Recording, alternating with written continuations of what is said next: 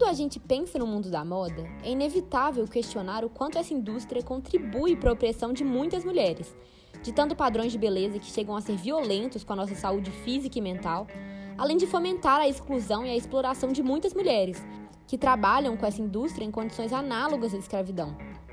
Em muitos aspectos, discutir sobre moda implica em discutir sobre as mulheres e até mesmo sobre o feminismo. Afinal, as mulheres são o maior alvo da publicidade e da comunicação das grandes marcas de roupa e são também as mais afetadas pelo que a moda dita. E ainda que você acredite que a moda não está presente na sua vida, toda roupa que você escolhe para sair de casa traduz um aspecto da sua identidade.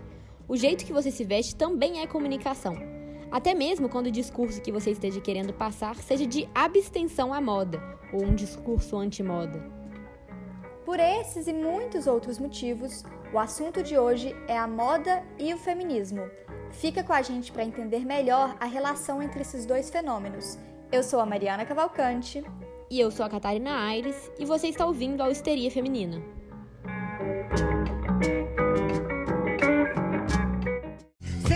arrepender de levantar a mão pra mim. Pro homem me ouvir, eu tenho que aumentar a voz. E quando eu aumento, ah lá, a escandalosa. Nossa, mas você tá de TPM, né? Tudo que eu falo, eu escuto que eu sou louca. E no final de tudo, ainda tive que escutar que meu posicionamento era mimimi. Fala que eu levo as não era coisa de mulher. da letra. Histeria feminina! A gente começou o programa de hoje listando alguns dos muitos aspectos controversos da indústria da moda que a gente já sabe que é um meio que pode ser bem nocivo à mulher. Mas, por outro lado, o universo da moda foi muito importante para o movimento feminista. Em diversos momentos da história, a moda foi um grande aliado das mulheres. Pois é, e desde o século XIX, dá para a gente retomar alguns marcos importantes da luta pela igualdade de gênero que foram absolutamente influenciados e até mesmo alcançados graças às transformações vigentes da moda naquele tempo. E é exatamente isso que a gente vai fazer agora: contar a história do feminismo através das roupas. Do terninho à minissaia, o estilo foi um grande influenciador das conquistas femininas. O direito ao voto, a entrada do mercado de trabalho e até a revolução sexual são alguns dos grandes momentos do feminismo que podem ser contados pela história da moda. Mas vamos começar do princípio e voltar no tempo antes mesmo da Primeira Guerra Mundial. No século XIX, o papel da mulher na sociedade era aquele que a gente bem conhece: mãe e esposa, sempre submissa, uma serva das tarefas domésticas, recatadas e sempre à disposição para satisfazer as vontades do marido, provedor da casa. Nesse período, existia uma peça do guarda-roupa que era bem simbólica, capaz de retratar o estilo de vida da mulher naquele tempo: o espartilho.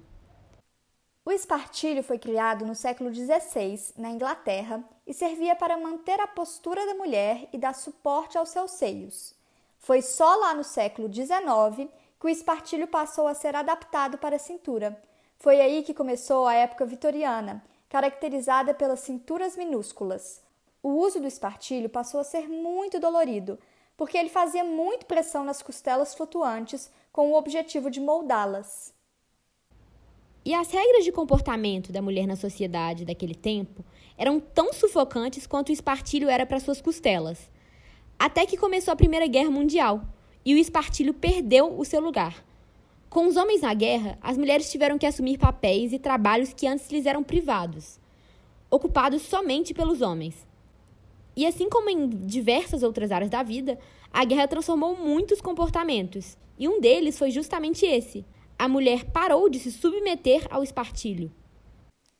Esse foi o primeiro período da história em que as roupas das mulheres refletiam uma postura mais ativa na sociedade. Elas tiveram que ocupar trabalhos industriais, de carteiros, cobradores de ônibus e muitos outros. Foi aqui que as peças mais funcionais passaram a ser adotadas, como calças e cintos. Nesse momento, Muitas novas peças passaram a fazer parte do guarda-roupa das mulheres. Essas peças, inclusive, são usadas até os dias de hoje. É o caso, por exemplo, do macacão e da bota coturno, que eram usados pelas estudantes norte-americanas que substituíram os homens nas fazendas. Mas em 1917, quando a guerra já deixava de ser uma preocupação, uma personagem icônica foi responsável por grandes transgressões.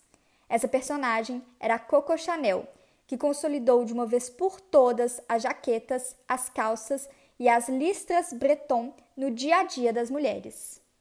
Na época, isso fomentou um novo olhar acerca da feminilidade, até porque as mulheres passaram a se vestir com peças masculinas, mas sem perder o charme, a elegância e, claro, graças à funcionalidade das roupas, as mulheres conquistaram um espaço importante no mercado de trabalho. Ou seja, a praticidade das roupas nesse momento da história traduz uma nova liberdade para as mulheres. Na época do pós-guerra, na década de 1920, uma característica expressiva das roupas femininas era a tentativa de igualar a silhueta das mulheres e dos homens, tentando esconder os seios e os quadris. Neste período, outro traço muito comum da moda foi o corte de cabelo curto nas mulheres. E foi nessa época que a Coco Chanel se consolidou como uma das estilistas mais feministas.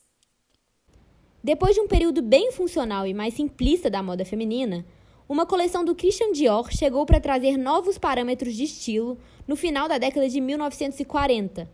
Sua coleção, intitulada The New Look, resgatou o luxo e a sedução das cinturas, com direito a muito salto alto, luvas, bustos em jogo e vestidos bem acinturados, tudo cheio de glamour.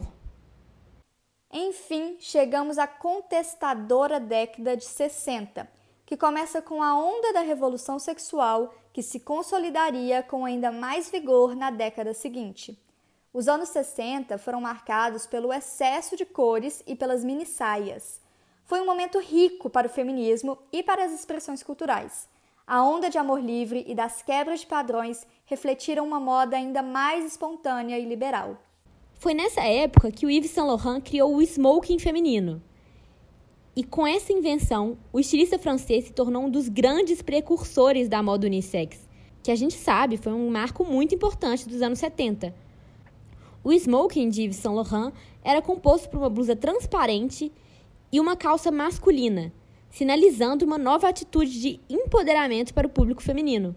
Pierre Berger, o cofundador da marca, resume bem o impacto dessa criação na seguinte frase: Enquanto Chanel deu às mulheres a liberdade, Yves Saint Laurent lhes deu poder.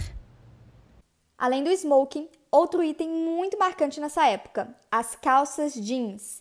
Em 1970, o jeans atingiu seu ápice de popularidade na moda feminina, seja nas calças, nas saias, nas jaquetas, e foi ali que o jeans se consolidou como esse material universal que é hoje, sem admitir diferenças de gênero.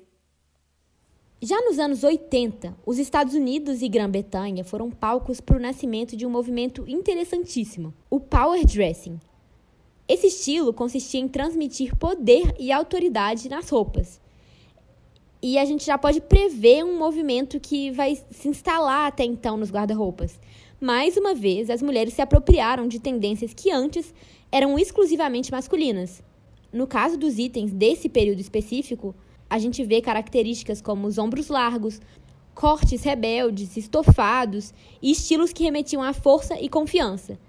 Isso tudo foi a mistura perfeita para preceder o movimento punk. Justamente em seguida, nos anos 90, os movimentos grunge e punk eclodiram.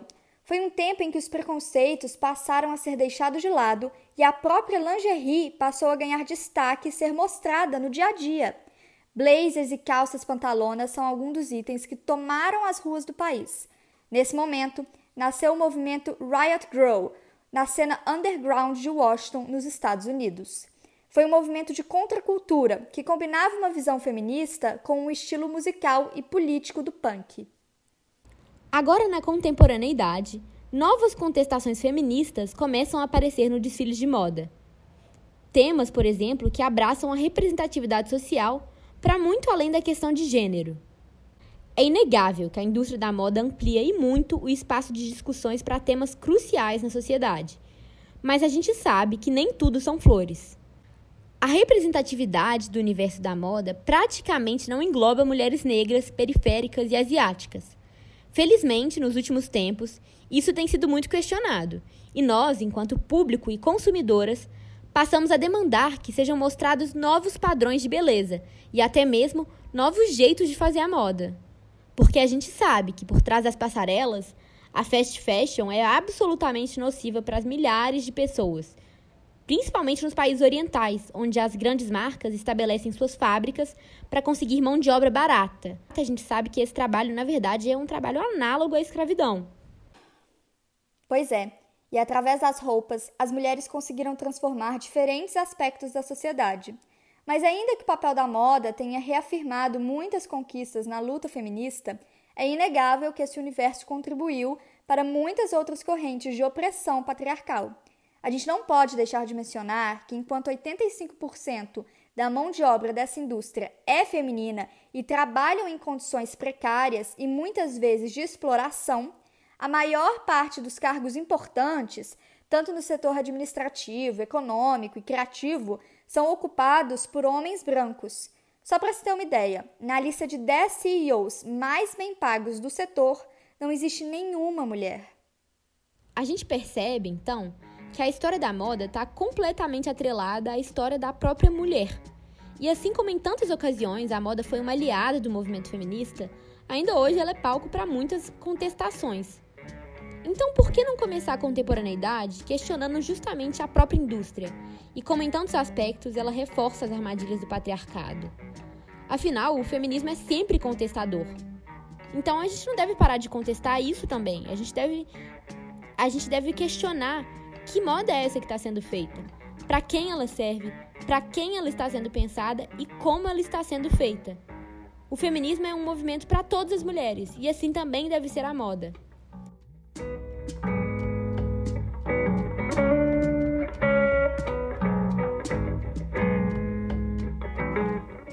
Esse foi mais um episódio do Histeria Feminina, podcast apresentado, roteirizado e editado por mim, Mariana Cavalcante, e pela Catarina Aires. Se você tem alguma dúvida, crítica ou sugestão, manda pra gente no nosso e-mail histeriafeminina.cast@gmail.com e não deixe de seguir a gente no nosso Instagram @histeriacast.